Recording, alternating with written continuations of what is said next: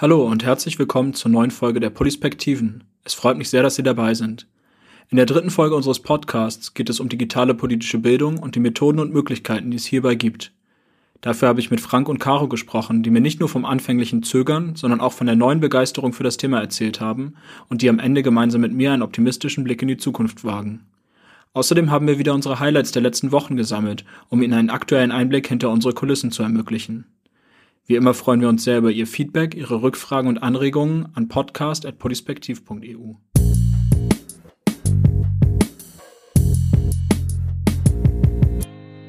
Wie ist denn die Situation allgemein bei der politischen Bildung? Also gibt es da viel Digitales? Äh, hat es jetzt erst mit Corona angefangen oder tun sich alle damit noch schwer? Wie ist der Status quo? Ich würde sagen, dass grundsätzlich in dem Bereich, in dem wir uns bewegen, es von vielen zunächst mal als sehr schwierig empfunden wurde, digitale Bildung zu betreiben. Also die Felder, wo es sich anbietet, wo es leicht ist, sind Dinge, bei denen Methode und Inhalt gut zusammenkommen. Die ersten guten digitalen Bildungsangebote gab es bei sowas wie den MINT-Fächern, ähm, man kann in Informatik natürlich viel machen. Man kann viele so Fortbildungskonzepte, wo man bestimmte Algorithmen abarbeitet, lernt, wie man das tut und dann das tut. Solche Sachen ganz gut umsetzen. Man kann auch digital zum Beispiel äh, historisch ganz gut arbeiten, weil man Quellen einbinden kann. Aber bei der politischen Bildung, wo es ja doch sehr stark darum geht, einen sozialen Prozess abzubilden oder Menschen darin zu schulen, wie sie politisch agieren. Das heißt, wie sie in Gruppen agieren, wie sie sich anderen gegenüber verhalten. Da war offensichtlich lange äh, es schwer für alle Beteiligten, sich auch vorzustellen, wie da digitale Bildung aussehen könnte. Und da war es sicher so, dass es so Pioniere gab, die irgendwas gemacht haben. Ich erinnere mich, dass wir vor zehn Jahren, zwölf Jahren für den Bundestag auch mal eine Online-Plattform gemacht haben, Politikprofi, das war für die Bundestagswahl 2009. Die ist dann aber danach auch wieder eingestellt worden, weil die meinten, ähm, das sei irgendwie für das Selbstverständnis des Bundestages auch nicht förderlich, sowas zu haben. Man hatte das mal experimentiert, aber dann wieder weggenommen. Also es gab da so ein ganz komisches Fremdeln auch mit diesen Methoden. Und jetzt hat äh, die Pandemie und die Situation, dass ganz vieles, was geplant war, eigentlich nur digital umsetzbar war, dazu geführt, dass ganz viele sehr schnell sehr kreativ werden mussten und dass da doch, glaube ich, jetzt in wenigen Monaten sehr, sehr viel entstanden ist. Zu den ähm, sehr vielen, die sehr schnell kreativ werden mussten, ähm, gehören ja dann auch wir äh, oder gehörten wir. Ähm, was lange, was ich glaube, was lange in der politischen Bildung war, digital war dann häufig auch einfach politische Bildung über Social Media Verhalten oder ähnliches. Also äh, wie läuft, wie läuft quasi das ab und weniger ähm, politische Bildung, wie wir es halt machen im Sinne von in andere Rollen schlüpfen und Erfahrungen. Und da mussten wir dann eben auch ähm, schnell umswitchen zu, zu Beginn des Jahres. Ja, ein anderes Beispiel, was mir da einfällt, wäre ja zum Beispiel der Valomat, der im weiteren Sinne auch digitale politische Bildung ist, den es ja jetzt auch schon ein paar Jahre gibt und auch sehr erfolgreich, glaube ich, im, im Unterricht eingesetzt wird. Allerdings ist das natürlich auch nur ein, ein kleines Tool und kein vollwertiges Bildungsangebot. Ähm, was mich in dem Kontext auch interessieren würde, wie ist das mit der Medienkompetenz? Die ist ja im weiteren, gehört ja im weiteren Sinne auch zur politischen Bildung.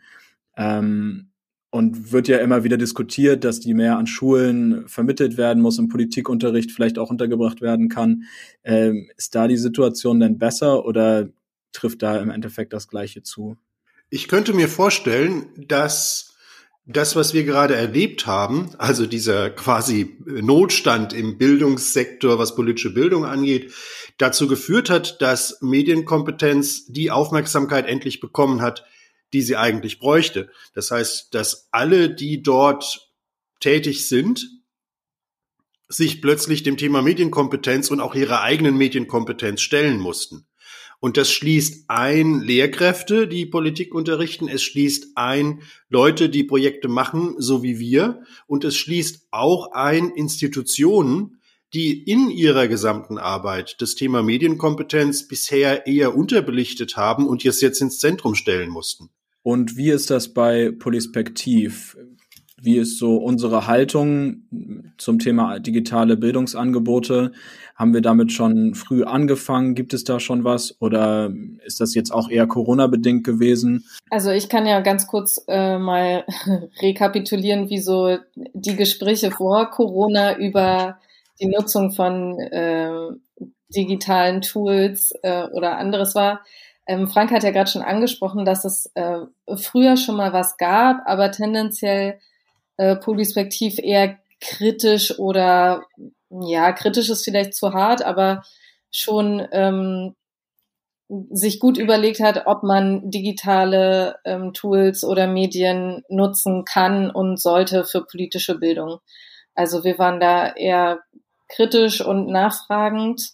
Ähm, und das hat sich dann natürlich schnell, ja, oder wir wurden schnell eines Besseren belehrt, sagen wir es mal so. ähm, und mussten dann, dann schnell switchen, als Corona kam. Und dann ging es aber äh, schneller, als wir uns das alle ähm, hätten denken lassen, was auch viel an den Teilnehmenden liegt, finde ich. Also so versuchen und scheitern ist so klassisch bei den Teilnehmenden und was halt nicht klappt, das klappt erstmal nicht, aber vieles klappt dann halt doch. Also es ist ja jetzt nicht so, dass in den vergangenen zehn Jahren ständig jemand, also gerade größere Institutionen nach ähm, digitalen Tools, egal ob Planspiele oder was auch immer, Debattenformate ge gefragt hätten oder gefordert hätten. Ähm, also da waren, da waren, da war ja auch ein gewisser, eine gewisse Trägheit in den Institutionen. Ja, aber wir müssen selbstkritisch schon auch sehen, Caro, dass wir auch sehr träge waren. Und ja, das ja. Verhalten, unser Verhalten, auch, auch meine eigenen Aussagen dazu erinnern mich so ein bisschen, es gibt so diese, diese, diese tollen äh, Zitate, äh, Kaiser Wilhelm zum Auto, das wird sich nicht durchsetzen, weil es gibt nicht genug Fahrer, äh, um alle Leute zu transportieren, die irgendwo hin wollen. Also, dass man einfach mit, mit einer vorgefassten Meinung äh, bestimmte Dinge auch glaubt, außen vor lassen zu können, sagen zu können, Polispektiv beteiligt sich daran nicht, das ist eh irgendwie komisch, sowas machen zu wollen. Und im Rückblick berührt es mich ein bisschen seltsam, dass wir so gedacht und so argumentiert haben und nicht mit mehr Spaß da dran gegangen sind, so wie wir es jetzt später tun mussten. Was geht denn da eigentlich? Ja, das ist nachvollziehbar. Ich meine, wenn man sich die Schulbildung anschaut, dann gibt es da andere Stellen, an, diesen, an denen diese Entwicklung wesentlich langsamer geht. Aber wie ist es denn heute? Also, wenn wir jetzt digitale Angebote erarbeiten, nach welchen Ansätzen findet das statt? Nach welchen Kriterien, welchen Blickwinkeln und Hauptgesichtspunkten erarbeiten wir da, was wir so haben? Wir versuchen bei digitalen Angeboten so zu denken und zu arbeiten, wie wir das bei analogen auch machen würden. Und das heißt erstmal zu fragen, äh, worum geht's denn überhaupt und was ist das Ziel und was soll vermittelt werden? Und dann zu überlegen, wie kriegen wir das am besten hin? Wir hatten die Anfrage, ein, ein virtuelles Summercamp zu machen, wo eine ganz große Rolle spielen sollte der Austausch unter den Teilnehmenden. Die Idealvorstellung war ursprünglich gewesen, dass sie abends zusammen am Lagerfeuer sitzen, ähm, ansonsten den Tag zusammen verbringen. Da haben wir uns dann überlegt, was, was geht denn digital und wie könnten wir so einen Tag organisieren, aus Online-Zeiten und Offline-Zeiten, Zeiten, wo man interagiert in der Gesamtgruppe und in Teilgruppen. Also wir haben sehr stark ähm, reale Prozesse versucht, digital zu übersetzen und dabei dann immer mehr entdeckt, was möglich ist. Und inzwischen kann man daraus dann schöpfen. Inzwischen kann man dann sagen, äh, wir haben so ein gewisses, wie so ein Werkzeugkasten und wir wissen, was bearbeitet und gemacht werden soll und zerlegen das dann in einzelne Einheiten und suchen für die einzelnen Einheiten die richtige Methode, mit der sich dieses Teilziel jeweils unserer Meinung nach am besten erreichen lässt und so, dass ein abwechslungsreiches Programm entsteht. Nun ist es ja so, dass man häufig zunächst überträgt, was man sowieso schon analog gemacht hat.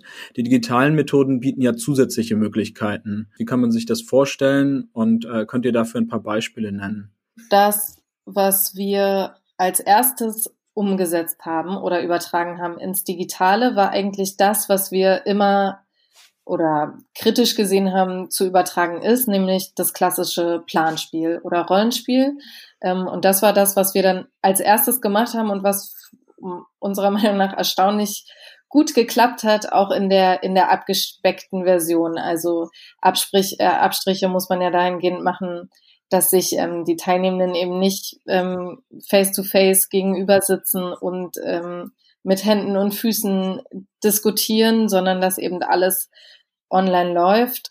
Ähm, und darüber hinaus ähm, hat, haben wir dann verschiedene andere, auch wie die, die Kurzvorträge, die Frank zum Beispiel häufig hält, die, glaube ich, sehr ähm, seltsam häufig sind, wenn man so ins, ins Leere spricht, wenn die Personen auch alle die Kameras aus sind und so weiter.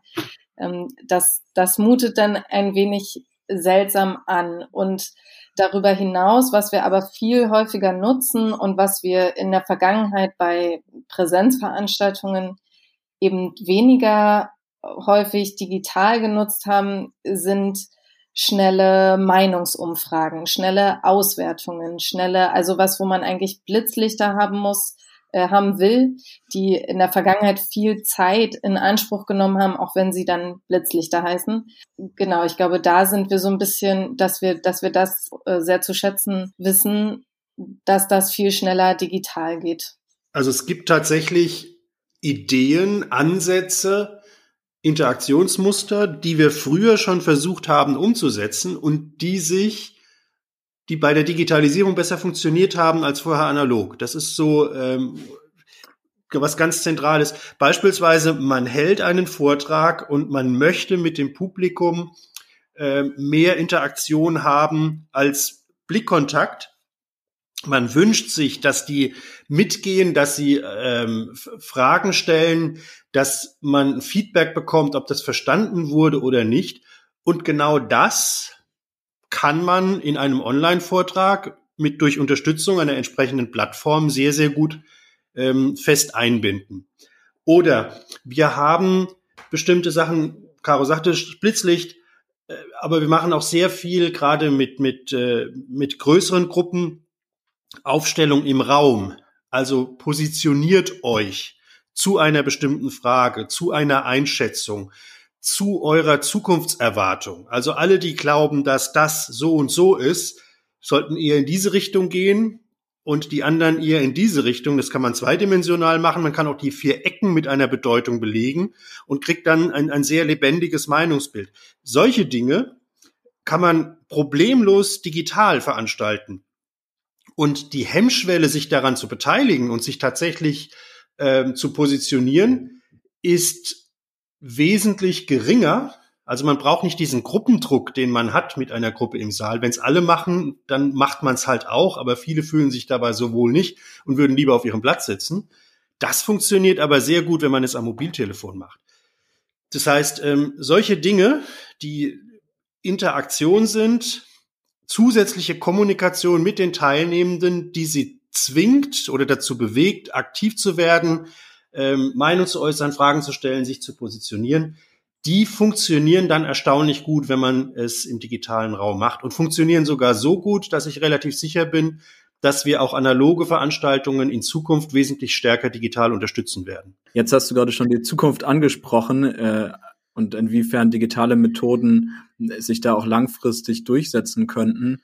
Welche Lessons learned gibt es denn? Also was habt ihr vielleicht ganz allgemein gelernt? Was nehmt ihr mit und was wird in Zukunft eingesetzt bei der digitalen Bildung?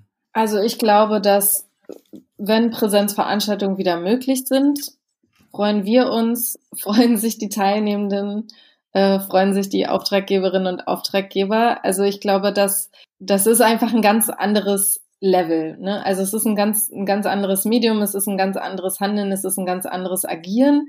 Aber wie Frank gesagt hat, ich glaube, es wird nicht mehr so, ähm, auch von uns nicht mehr nicht mehr so abgetan oder nicht mehr so behandelt werden, sondern ich glaube, wir werden in Zukunft da auch viel ähm, selbstbewusster drangehen an, an Dinge, die, die digital stattfinden. Und auch, ich meine, die, den Verlust der Reisezeit, die man so verbracht hat, ist jetzt auch nicht ganz so tragisch. auch wenn wir uns alle gerne in, in anderen Städten und überall in Deutschland ähm, rumgetrieben haben und da Veranstaltungen gemacht haben, was ja auch sehr schön ist und immer wieder was Neues zu sehen. Aber zu wissen, dass es im Zweifel auch, auch anders geht, ähm, genau, das ist, finde ich, gut zu, gut zu wissen, gibt einem ein gutes Gefühl für zukünftige, zukünftige Veranstaltungen und zukünftige Dinge, die da kommen werden. Ich denke, wir haben zum einen gelernt, ähm, in ein, uns in einem ganz anderen Umfeld zu bewegen. Man ist als Mensch nach meiner Wahrnehmung im digitalen Raum einfach ein Gro eines Großteils seiner Sinneseindrücke beraubt. Das heißt, ähm, das, was uns normalerweise, was, was mit dazugehört zur Kommunikation, dass wir unser Umfeld wahrnehmen, dass wir die Leute um uns herum mögen oder nicht, dass man Blickkontakt hat, dass sowas wie Unruhe aufkommt, dass sowas wie Spannung aufkommt, ähm, dass auch so ein Solidaritätsgefühl entsteht, wenn der Dozent, der da vorne steht, vielleicht langweilig ist oder dass man den gemeinsam toll findet. All das ist ja weg, sondern man ist wesentlich, es ist, wenn man sich so vorstellt, was an Sinneseindrücken bei einem ankommt, dann ist das wesentlich weniger, auch rein quantitativ, was sich vermittelt. Und Stattdessen hat man das Problem, dass auf die Teilnehmenden häufig eine ganze Menge anderer Sinneseindrücke einwirken, die man selbst nicht mitbekommt, die man nicht einschätzen kann. Äh, wer im Homeschooling sitzt und äh, hat spielende Geschwister um sich herum, ähm, ist möglicherweise abgelenkt, das Mikro ist aber ausgeschaltet, man bekommt es gar nicht mit. Man kann auch darauf nicht reagieren, man kann es auch nicht einschätzen. Das heißt, man hat möglicherweise so das Gefühl, da ist irgendwie die, die Aufmerksamkeit weg, aber man kann es nicht verorten. Also auch hier wieder ein Mangel an, Kon an Kommunikation. Man bekommt die Dinge nicht mit. Und sich in dieser Welt, in der Kommunikation so viel schmalspuriger stattfindet, zurechtzufinden, das war eine ganz große Herausforderung. Auch damit umzugehen, dass ähm, man unter diesen Umständen wesentlich mehr Abwechslung und Leben bieten muss, um die Leute bei der Stange zu halten. Dass man auch nicht längere Aufgaben vergeben kann, weil man nicht mitbekommt, wie die bearbeitet werden, wie die Konzentration ist, dass man da nicht helfen kann, wenn Verunsicherung entsteht, also dass man mit einer viel höheren Schlagzahl arbeiten muss. Das sind Dinge, die man mit der Zeit dann eben alle mitbekommt und wo man so ein neues Gefühl dafür entwickeln muss, wie muss man denn arbeiten mit einer Gruppe, damit man die bei der Stange hält, damit es funktioniert. Die andere Lesson learned, die große, wichtige wäre aus meiner Sicht, dass ja Veränderung möglich ist und Spaß macht. Also dieses ganze, diese ganzen letzten zehn Monate waren ein einziges riesiges Experiment und es war eigentlich beglückend zu sehen, mit welcher Begeisterung und auch mit welcher Fehlertoleranz und mit welcher Experimentierfreude sich unterschiedliche Leute darauf plötzlich eingelassen haben, bei denen man das vorher überhaupt nicht erwarten konnte. Und zwar auch bei staatlichen Institutionen, bei politischen Institutionen, die sonst eher sehr bürokratisch und behördenartig arbeiten. Wer sich mal auf dieses Feld begibt, der musste dann irgendwann auch akzeptieren, dass Fehler passieren, dass Verbindungen abreißen, ähm, dass man mal etwas ausprobiert und schaut, wie es läuft und dann nochmal auswertet. Also man musste eine höhere äh, Fehlertoleranz entwickeln. Man musste eine Freude am, am Ausprobieren und Scheitern entwickeln und dann erkennen, man kann es ja dann nächste Woche besser machen und schauen, dass man da gemeinsam vorankommt. Und da haben aus meiner Sicht sehr viele Leute ihre Art zu, zu denken, zu konzipieren, zu arbeiten verändert und einen neuen Spaß auch an der Arbeit gefunden. Und das, glaube ich, wird auch bleiben. Ich ähm, stimme dir da total zu, äh, Frank. Also was auch den, den, die Experimentierfreude und den Enthusiasmus dann bei vielen angeht, gerade weil es ja auch für viele, also gerade wenn wir jetzt mit Klassen oder mit Studierenden ähm, gearbeitet haben, für die war das ja auch häufig eine sehr große Abwechslung, sowas zu machen, anstatt ähm, ihre Texte zu lesen oder andere Aufgaben zu bearbeiten oder wie auch immer. Aber ich glaube, es wird nochmal spannend, ähm, wie es wird, wenn dann doch wieder äh, Präsenzformate ähm, möglich sind. Also ich glaube nicht, dass alles verloren gehen wird, ist klar. Es gibt ja jetzt auch viele, viele Angebote, gerade ähm, wenn es darum geht, auch Dinge einfach ähm, asynchron sich anzuschauen oder zu bearbeiten, wird das wahrscheinlich auf jeden Fall vorhalten. Aber ich bin, ich bin gespannt, wie groß der, die Entwicklung dann tatsächlich ist bei Institutionen und so weiter. Wie lange das vorhält. Da wäre auch noch mal eine Frage an dich, Frank, oder an euch beide. Für den ersten Teil dessen, was du gesagt hast, ähm, der verkürzten Aufmerksamkeitsspanne oder der höheren, der größeren Herausforderung, die Teilnehmenden zu engagieren und einzubinden und so weiter.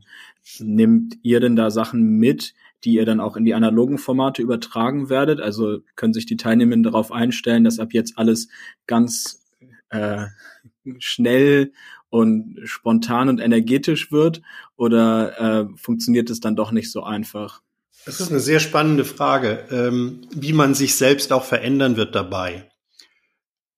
Ich, ich kann mir schon vorstellen, dass wir so unsere, unsere Sinne in, dem, in der Hinsicht ein bisschen geschärft sind und dass man diese Vorstellung, mehr Abwechslung zu bieten, ähm, mehr die, die, die Konstellationen durcheinander zu werfen. Also zu sagen, man macht was in der großen Gruppe, dann teilt man die in kleine Gruppen, gibt den Arbeitsauftrag, dann lässt man sie das sich gegenseitig besuchen, mal schauen, was die anderen gemacht haben, dann trägt man das wieder irgendwie zusammen.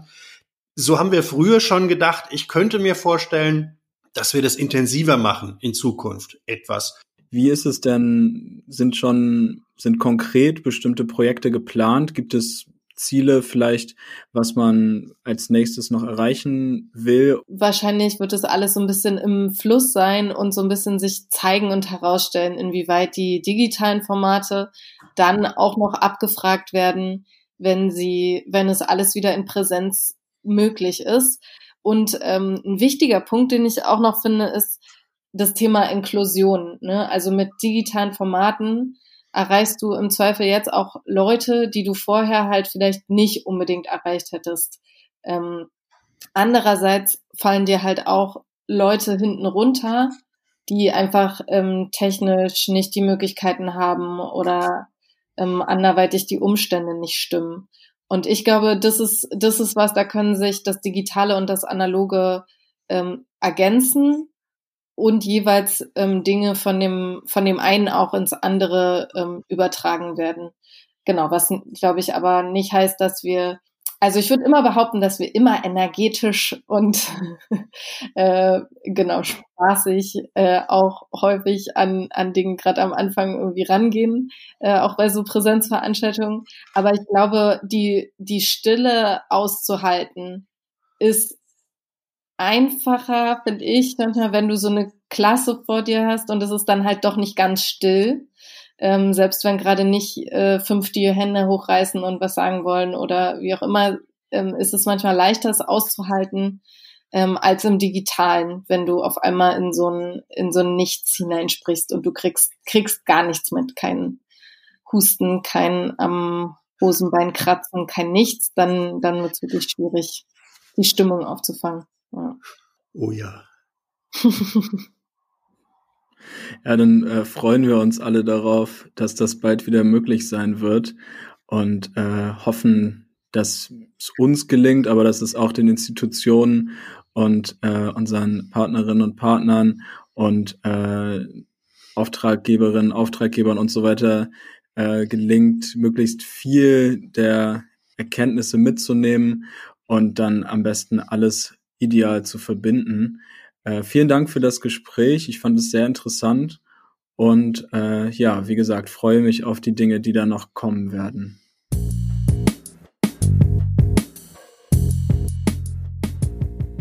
Mein Highlight war ein Online-Planspiel für Stipendiatinnen des Bundestages aus Namibia und aus Südafrika. Das war eine ganz kleine Gruppe von acht Personen, die den großen Bundestag gespielt haben und aber so engagiert und motiviert waren, dass es eine richtig tolle Debatte wurde. Im Anschluss haben wir uns dann noch über die Arbeitsweise im Bundestag auf der einen Seite und in den Parlamenten von Namibia und Südafrika auf der anderen Seite unterhalten. Und es war sehr spannend zu hören, wie die wahrgenommen werden, wie die Unterschiede sind. wie sie ihre Aufgaben definieren, wie sie sich entwickelt haben und wie sie ganz unterschiedlich ihre Wirkung entfalten können. Mein Highlight der letzten Wochen war der Abschluss meines Seminars an der Universität Koblenz-Landau über Europapolitik. Die Herausforderung war auch hier, dass es komplett digital durchgeführt werden musste, ohne Präsenzanteile. Ich habe sehr viel Zeit darauf verwendet, mir zu überlegen, wie ich die Studierenden bestmöglich einbinden kann, wie ich sie für das Thema interessieren kann, wie ich interessante Diskussionen lostreten kann, wie ich sie dazu bringe, dass sie äh, sich auch untereinander damit beschäftigen, dass sie recherchieren im Internet, dass sie dazu Gespräche führen und äh, habe mich dann dafür entschieden, die eigentlichen Seminartreffen nur alle 14 Tage abzuhalten und dazwischen umfangreichere Arbeitsaufträge zu vergeben dabei äh, versucht, methodisch möglichst kreativ zu sein. Wir haben Referate komplett durch Podcasts ersetzt, was sich als positiv erwiesen hat, weil das die anderen dann auch gerne angehört haben. Und äh, insgesamt sind dabei viele Ideen entstanden, die mit Sicherheit auch die künftige Arbeit von Polispektiv befruchten werden. Ich habe mich in den vergangenen Wochen besonders darüber gefreut, dass wir erfahren haben, dass wir an verschiedenen Erasmus Plus Projekten mitwirken werden in diesem und nächsten Jahr. Das heißt, dass wir Projekte der politischen Bildung in einem europäischen Kontext entwickeln und durchführen werden und dabei eben auch die Gelegenheit haben, die mitwirkenden Partnerorganisationen aus verschiedenen europäischen Ländern kennenzulernen und mehr über deren Arbeitsweise und Methoden zu erfahren. Mein aktuelles Highlight ist die Arbeit an einem neuen Brettspiel zur politischen Bildung. Nachdem ich mich schon vorher viel mit Gamification und dem Potenzial von Serious Games beschäftigt habe, genieße ich es gerade wieder sehr, mich in die besondere Mechanik und Dynamik von Spielen zu vertiefen. Momentan experimentieren wir dabei viel mit verschiedenen Prototypen herum und ich freue mich darauf, bald das fertige Spiel in den Händen zu halten. Eines meiner Highlights in den letzten Wochen war eine Fortbildung, die wir mit Schülerinnen und Schülern aus dem Netzwerk unserer Botschafterschulen für das Europäische Parlament gemacht haben.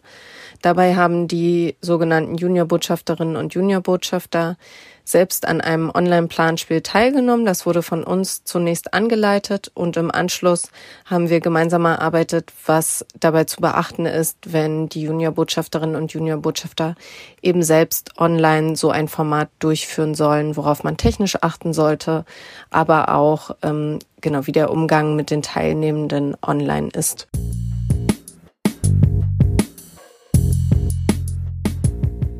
Damit sind wir am Ende dieser Folge zu digitalen Methoden in der politischen Bildung angekommen.